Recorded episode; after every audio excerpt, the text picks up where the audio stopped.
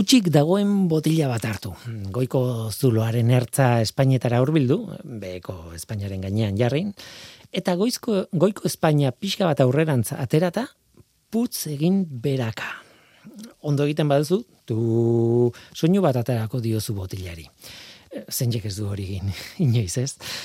Eta ez bakarrik hori, gainera botila edozen likidoz erdiraino betetzen baduzu eta gauza bera egiten baduzu, tu berriz ere soinua aterako diozu, baina nota altuago batekin. Ez? Barruan geratzen den aire kantitatea txikiagoa delako. Nolabait, aire zutabe txikiagoa daukagulako. Segi botella betetzen eta proba berbera egiten. ez dakit noraino egin liteken egia esan eta zer goiko nota atera daitekeen botilatik eh, sistema horren bitartez, baina dira, bueno, proba egin, ez, zergatik ez. Eskuan duzun hori, botila bada. Baina neurri batean ez da botila bat izango, baizik eta musika instrumentu bat. Flauta bat da. Ongi etorri, norteko ferrokarrilera. Euskadi Erratian, norteko ferrokarrila.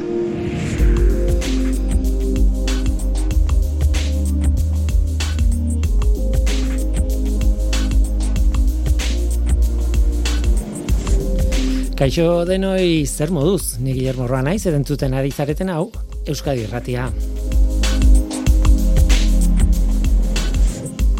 Egun berezi hauetan atsegina den zerbait bilatu nahi izan dute. Zientziarekin zer ikusia daukan zerbait, noski.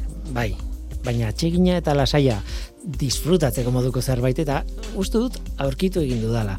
Jardezagun airea odi baten barruan bioratzen eta musika egin dezagun existitzen den instrumentu zaharrenetako bat datorkigu bisitan norteko ferrokalia. Flauta. Isturitzeko kobazuluetan aurkitu izan dira, historia horreko flautak, ezurrekin egindakoak, ezurrak ustuta egindako flautak dira. Eta kultura guztietan ez badago, mm, ba, ez dakit, gehienetan izango da instrumentu hori eta haren musika.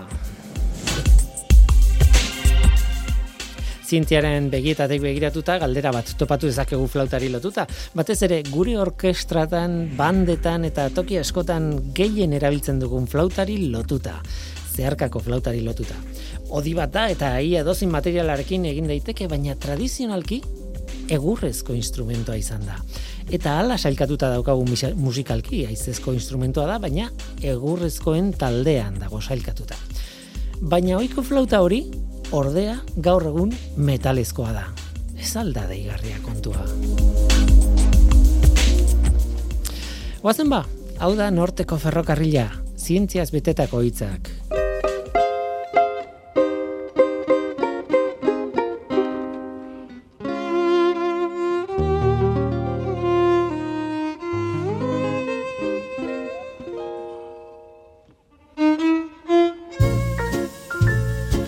Kontraesanen artean bizi gara nola ez.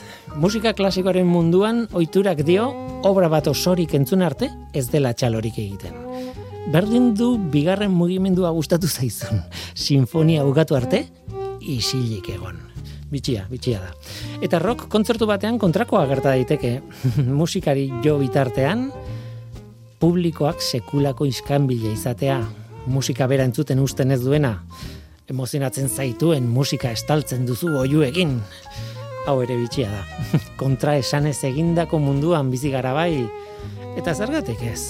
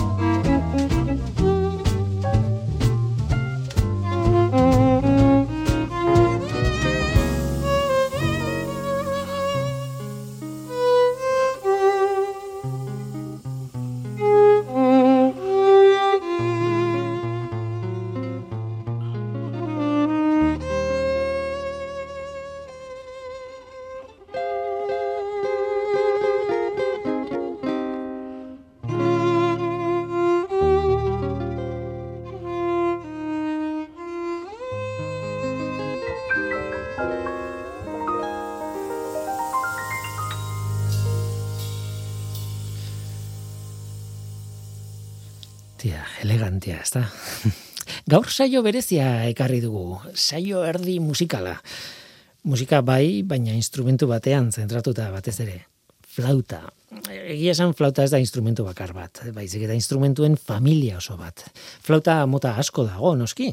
Itxura askoko flauta daude, tamaina askoko flautak daude ere bai, Nik eskolan lehen eskuntzan jotzen nuena eta Dublineko pub batean jotzen dituzten flautak ez dira berdinak.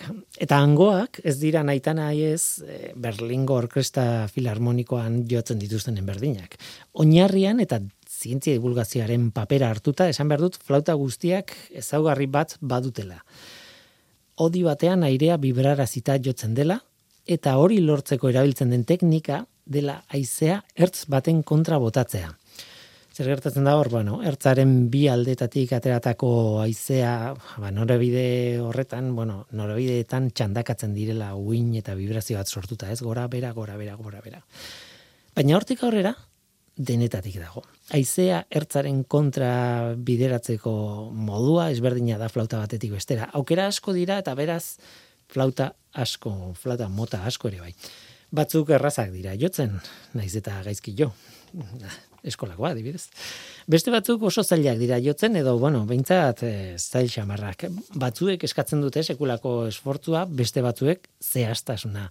Batzuetan notaen aldaketa azkarra egin daitezke, flauta batekin, beste batzuetan ezain beste. Tira, mundu bada, flautan familia mundu bada. Nola nahi ere, eta naiz eta familia oso bat izan, gaur saiatuko gara oso ohikoa zaigun zeharkako flautari buruz hitz egiten orkestratan, bueno, egurrezko instrumentuen artean sailkatzen den hori. Zergatik, ba, egurreaz, egurrezkoa ez delako izaten normalean, ez? Izan daitezke, baina gehienak metalezkoak dira. Maila batetik aurrera zilarrezkoak edo batzuk urrezkoak, maila ekonomiko batetik aurrera. Baina ez dira izaten normalean egurrezkoak.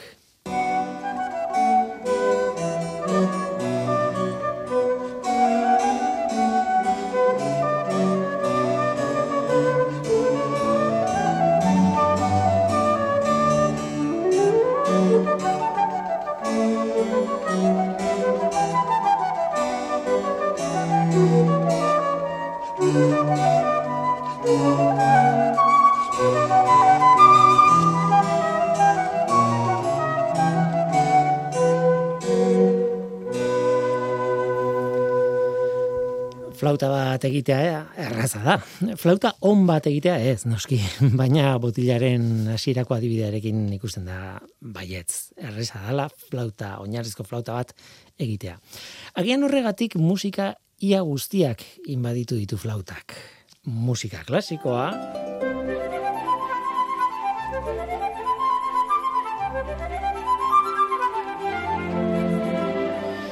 folk musika zeresanik ez, han izango du jatorria, segurasko.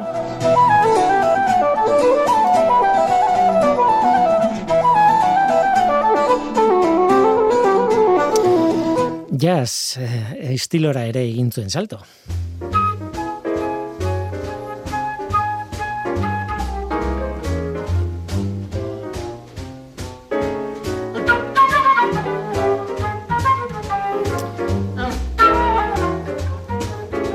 Eta jazz mundu bada, ez? Jazzaren fusioetara ere bai.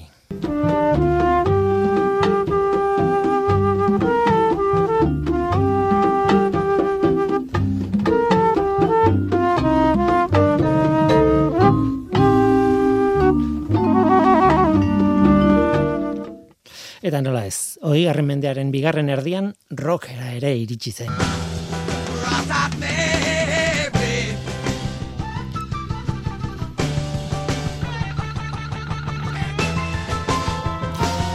Gaur flautako musikaz baliatuko gara programa berezi honetan, programa erdi musikal honetan eta flautaren zientzia zarituko garan noski baietz. Esan behar dut, duela urte batzuk, Antonio Arias elkarrizketatu nuela flautista bera, baina flaut batez ere flautan aditu bat eta ark emandako informazioarekin egingo dudala programa hau. Beraz, eskerrik asko. E, flautak eskutuan daraman zientzia gaur hemen, norteko ferrokarrilean. Oazen ba?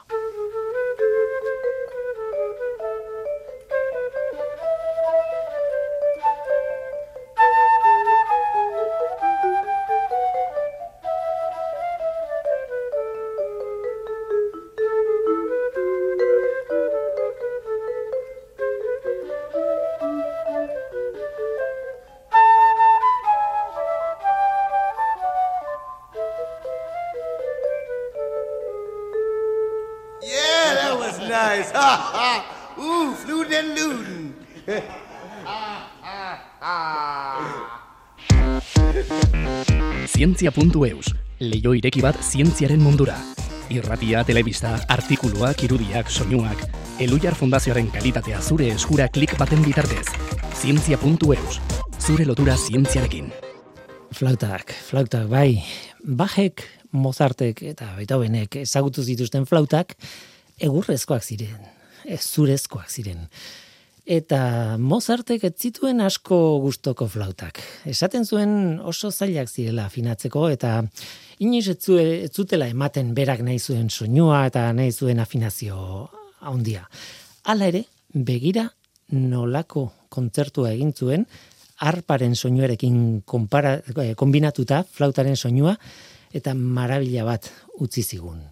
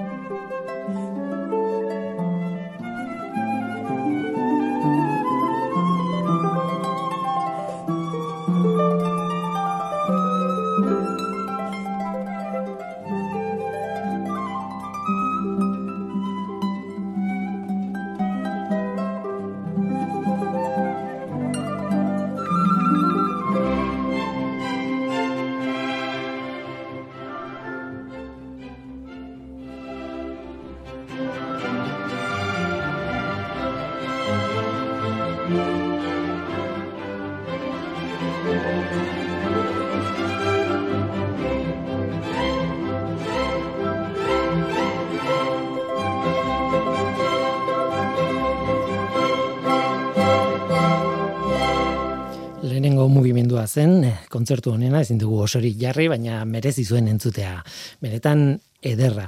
Eta entzun dugun bertsioan e, flauta metalezkoa zen eta esan dugu Mozartek ez zituen metalezko flautak ezagutu ezagutu zituen egurrezkoak. Baina Beethovenen eriotzaren garaian flautagileak dagoeneko sistema berriak probatzen ari ziren segulako iraultza gertatzen ari ziren, gerura, gerora segulako arrakasta izan zuten sistemak probatzen eta eta asmatzen. Flautak era bat aldatu ziren garai hartan. Besteak beste metalezko bihurtu ziren. Eta hala jarraitzen dute, ez? Dagoeneko eunda iruro eta mar urte, baino gehiago, bueno, ez? Eunda iruro eta mar urte izango dira, dara matzetela fabrikatzaileek metalezko flautak egiten. Eta dirudinez, ala jarraituko dute luzaroan auskalo, ez? Orkestan erabiltzen den flauta estandarra zilarrezkoa edo egurrezkoa, edo barkatu urrezkoa da. E, oso merkeak direnak ez dira erabat zilarrezkoak, baina tira, orkesta profesionaletan erabiltzen dienak bai. Oraindik egiten dira zurezko flautak noski eta batzuetan orkestatan erabili ere bai. Baina oso erabilera jakinetarako bakarrik. Baina egurrez eginda dauden flautak salbuespenak dira benetan orkestan. Hala ere, oraindik ere or, egurrezko instrumentuen taldean zailkatuta dago. Badaude zenbait arrazoi horretarako, batez ere tradizioa, noski, eta soinu mota bestaldetik, ez? Batetik tradizionalki ez da inoiz egon metalezko instrumentuen taldean eta bestetik metalezko flautaren timbrea gertuago dago adibidez oboetik trompetatik baino adibidez, ez? Oboe edo fagot edo edo klarinetearena. Egia da zuretik metalera timbrea pixka bat aldatu zuela. Alemanian Anton Bernhard Fürstenau eta beste flautista batzuek esaten zuten flauta berriaren berdintasun timbrikoak jatorrizko izaera galaraz iziola flautari. Nola ez. Tira, oain salto bat egingo dugu tokiz eta Irlandara goaz han musika tradizionalean erabili izan da egurrezko flauta eta mantendu izan da egurrezko flautak. Tira, antzematen da bere soinu gozo hori.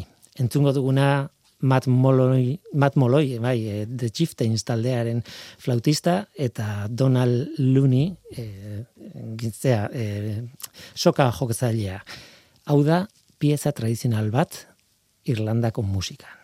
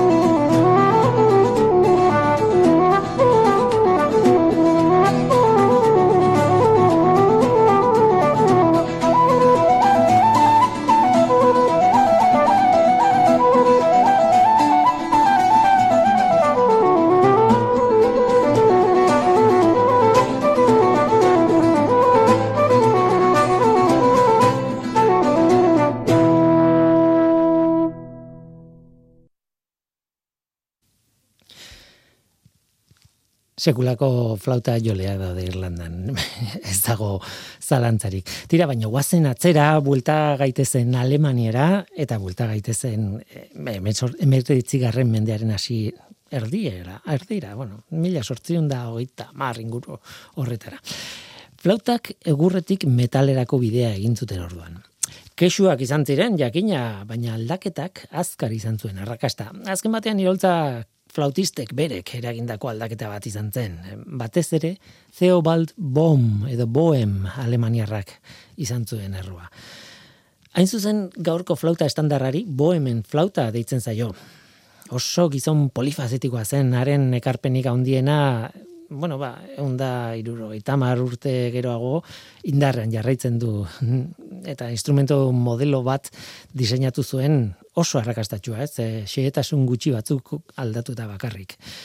Metalurgian eta mekanikan iz, egin zuen lana saritua izan izan zen, behin baino gehiagotan e, esparru horietan, Bestalde batetik interpretatzaile ezaguna zen, Europan kontzertu asko eman zituen, eh, flautista izateak gainera, eragin oso ondia izan zuen bere artisaun lanean, eta horrela etorri zen aldaketa. Mm, fabrikatzaileak berak, bueno, experimentatzen badu, ba, zuzenean jakin dezake zer nahi duen, ez? Zer akats dituen instrumentoak eta zer ezaugarri on areagotu ditzakeen. Bomek Schuberten gai baten variazioak idatzi zituen, ez dakiz zein den, baina nolabait, sistema berriaren demo gisa erabiltzen zuen Bomek.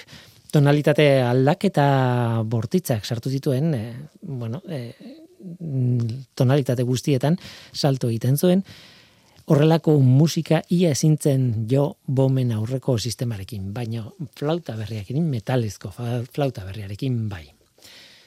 Beste kontu bat, atzarekin ezin dira estali gaur egungo flauta estandarraren zuloak, handiegiek dira eta bata bestearen gatik urrutiegi daude eskuarentzat. Hori importantea da, beraz, gakoetako bat zuloak irekitzeko eta isteko mekanismo bat izan zen, beharrezkoa zen. Giltzen sistemak ohikoak ziren lehenago ere, ba, barroko, bueno, flauta barrokoaren garaian, baina bomek asko zere sistema sofistikatuago bat garatu zuen ergonomikoa zen, eta aldi berean atzetatik urrutiko zuloak irekitzeko eta isteko aukera ematen zuen, bueno, denok dugu buruan, ez gaur egungo flauta bat nolakoa den, ba, sistema hori, ez? Ingeniaritza lan komplexu bat. Baina aukera ematen zuen akustika hutsaren irizpideak erabiltzeko zuloak non egin behar diren erabakitzeko momentuan, ez? Ez zuen inporta atzak nun zeuden. Garrantzitsuena zen non egon behar zuten zuloek, fizikak aplikatu da, afinazioa perfektua izateko. Gainera zulo handiak ziren, hori importantea da ere bai eh, afinazioan. Atzak estaldezakena baino handiagoak ahokaduraren zuloa, ahoa jartzen den zuloa ere, handia zen, eta horrek eman zion ozentasuna flautaren soinuari. Tira, dena den zulo handiak baliatzea etzen bomen asmakuntza izan, nola Biografia guztiek nabarmentzen dute harrituta geratu zela Charles Nicholson flautistak zulu handiei esker lortzen zuen ozen, e, soinu ozenarekin. Ara, lehenagotik zetorren kontua. Bomek asmakuntzak egiteko sena handia zuen eta oso trebea zen e, urregintzaren artea ikasi baitzuen aitarekin. Mila bederatzen da hogeita sortzian, Nicholson ospetsua ba, ezagutu zuen Londresen, Eta, bueno, ark, ez mila sortzi, onda hogeita sortzean, eta ark eh, lortzen zuen soinuarekin liluratuta geltu zen bom. Nicholsonen flautaren zuloek, oi baino diametro handiagoa zuten. Bon, ura ikasi, ikusi, eta munikera bueltatu zen flauta fabrika bat ireki zuen, eta jasotako eskarmentoaren modelo berri bat, eskarmentoarekin modelo berri bat diseinatu zuen etzen bomek egiten zuen lehen flauta, baina blom, bomen flauta izendatzeko moduko lehenengoa zen. Mila sortzirun da hogeita garren urtea zen. Nikolsonek eh, esku eta atza hondiak zituen, eta horregatik eh, estaltzitzaken zulo hondiak. Bomen flautaren giltzei esker, antza atz handiak ez zituzten flautistek ere estaltzitzaken zulo hondiak. Beraz, aurrerapen nabarmena izan zen. Baina Nicholsonen flautak beste arazo bat zuen. Kono itxurako gorputza zuen eta horrekin batera kono itxurako barne odia. etzen zilindro perfektua, kono itxurakoa zen. Barneodiaren forma oso garrantzitsua da haize instrumentuetan, forma horretako haize zutabea vibratzean sortzen zuen, sortzen baita soinua, mm, konoak ez zuen ondo funtzionatzen. Eta ideia ona. Eta bomek fizikari batengana jo zuen lagun bati, Karl von Schafthaut, akustikako irakasleari eskatu zion aholkua zilindro eta kono itxurako odien propietatei buruz. Beraz, ikerketa bat badago hemen, ez? Ondorio izan zen, zilindroak errezago doitzen direla lege akustikoetara. Alegia, bermuilik eta olako fizikariek aurkeztu zituzten legeetara.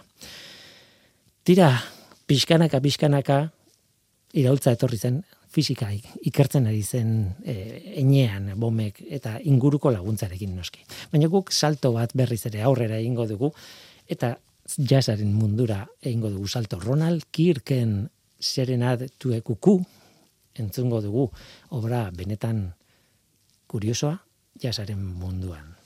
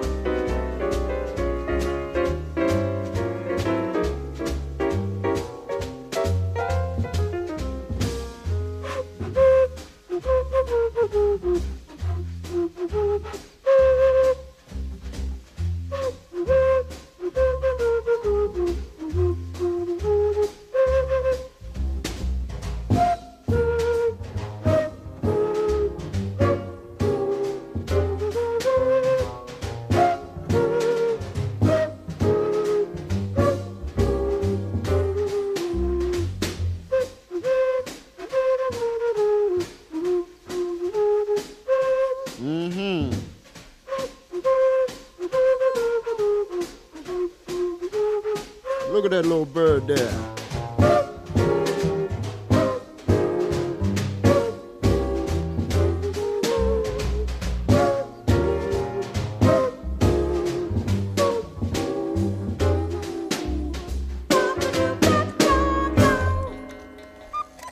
Odia metalezkoa egitea erabaki zuen eh, metalezko odiaren paretak leunago direlako. Bomek, hala erabaki zuen.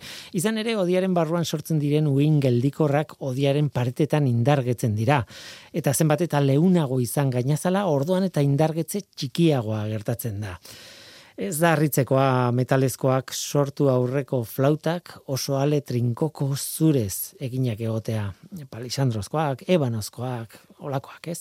Oraindik ere instrumentu zaharren kopiak egur horrekin egiten dira, o egur horiekin, baina gaur egungo boeak eta klarineteak ere bai. Tira, metalak baitu beste abantaila batzuk, alde batetik fabrikatzaileak zuzenketak egin ditzake instrumentu mota edo diseinu berria probatu da metalari esker, ba, esperimentoak egin ditzake. Egurrarekin ia ezinezkoak dira zuzenketak. Beste alde batetik, bueno, metalezko flautak arazo gutxiago ematen ditu giltzen mekanismoak instrumentoaren gorputzari itxastean. Giltzen mekanismoa torlojuen bitartez egokitzen zaio zurari eta sistema horrek pitzadurak eragin ditzake. Metalari soldatutako mekanismo batek aldiz, ba, bueno, segurtasun handiagoa izaten du. Bomek boemek bazekien metala lantzen eta horrez gain oso garaia proposetan jaioa zen emeritzigarren mendearen hasieran garatu zirelako burdina mineralatik ereusteko teknika berriak. Horren bestez, lehen gaia eskuragarriagoa zeon, hobea zen, eta boemek, ba, flautistak trebezia eta jakin mina handia zituen, ezaugarri guztiak elkartu zitzaizkion iraultza bat abiatzeko flautaren diseinuaren arloan. Eta iraultza hori toki guztietara iritsi da, lehen esan dugun bezala. Adibidez, entzun zagun, jasaren munduko Herbie Mann, flautista ospetsuaren eh, estilo guztietako eh, kanta ditu, baina kasu honetan fusio bat egiten du musika latinarekin. Delaila izeneko gai, e, kanta entzungo dugu.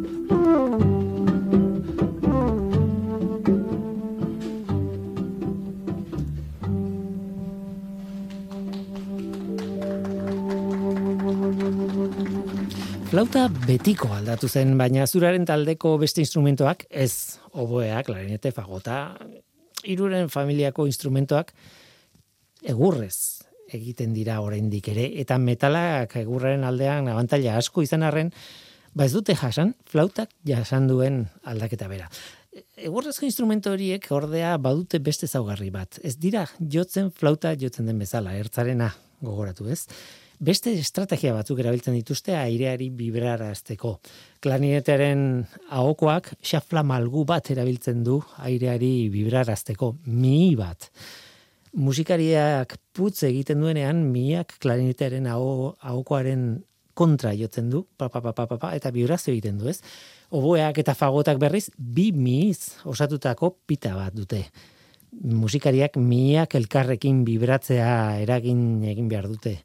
Eta bi sistemetan, mi bakarreko zein bi miikoan, instrumentuaren soinua oso zena da.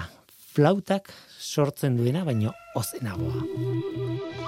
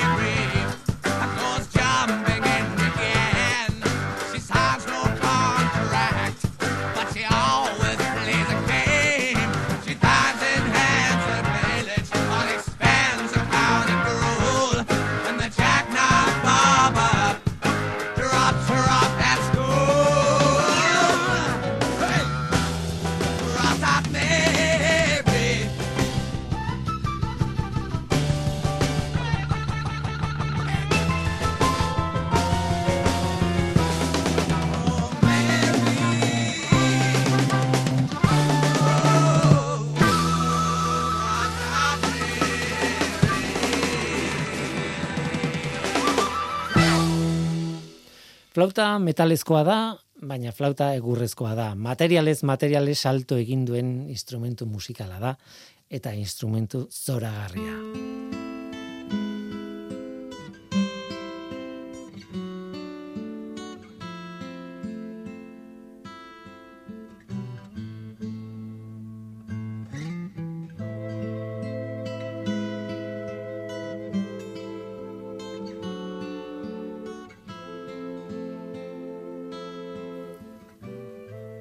Onaino gaurko saio berezia, uerdi musikala, flautari, zeharkako flautari zehatzmehatz eh, dedikatua. Kontrolean izan da Mikel Olazabal teknikan, eta mikroren aurrean ni Guillermo Roa, Eluiar Fundazioaren izenean. Datorren astean hemen izango gara zuekin. Ordur artean du izan, agur.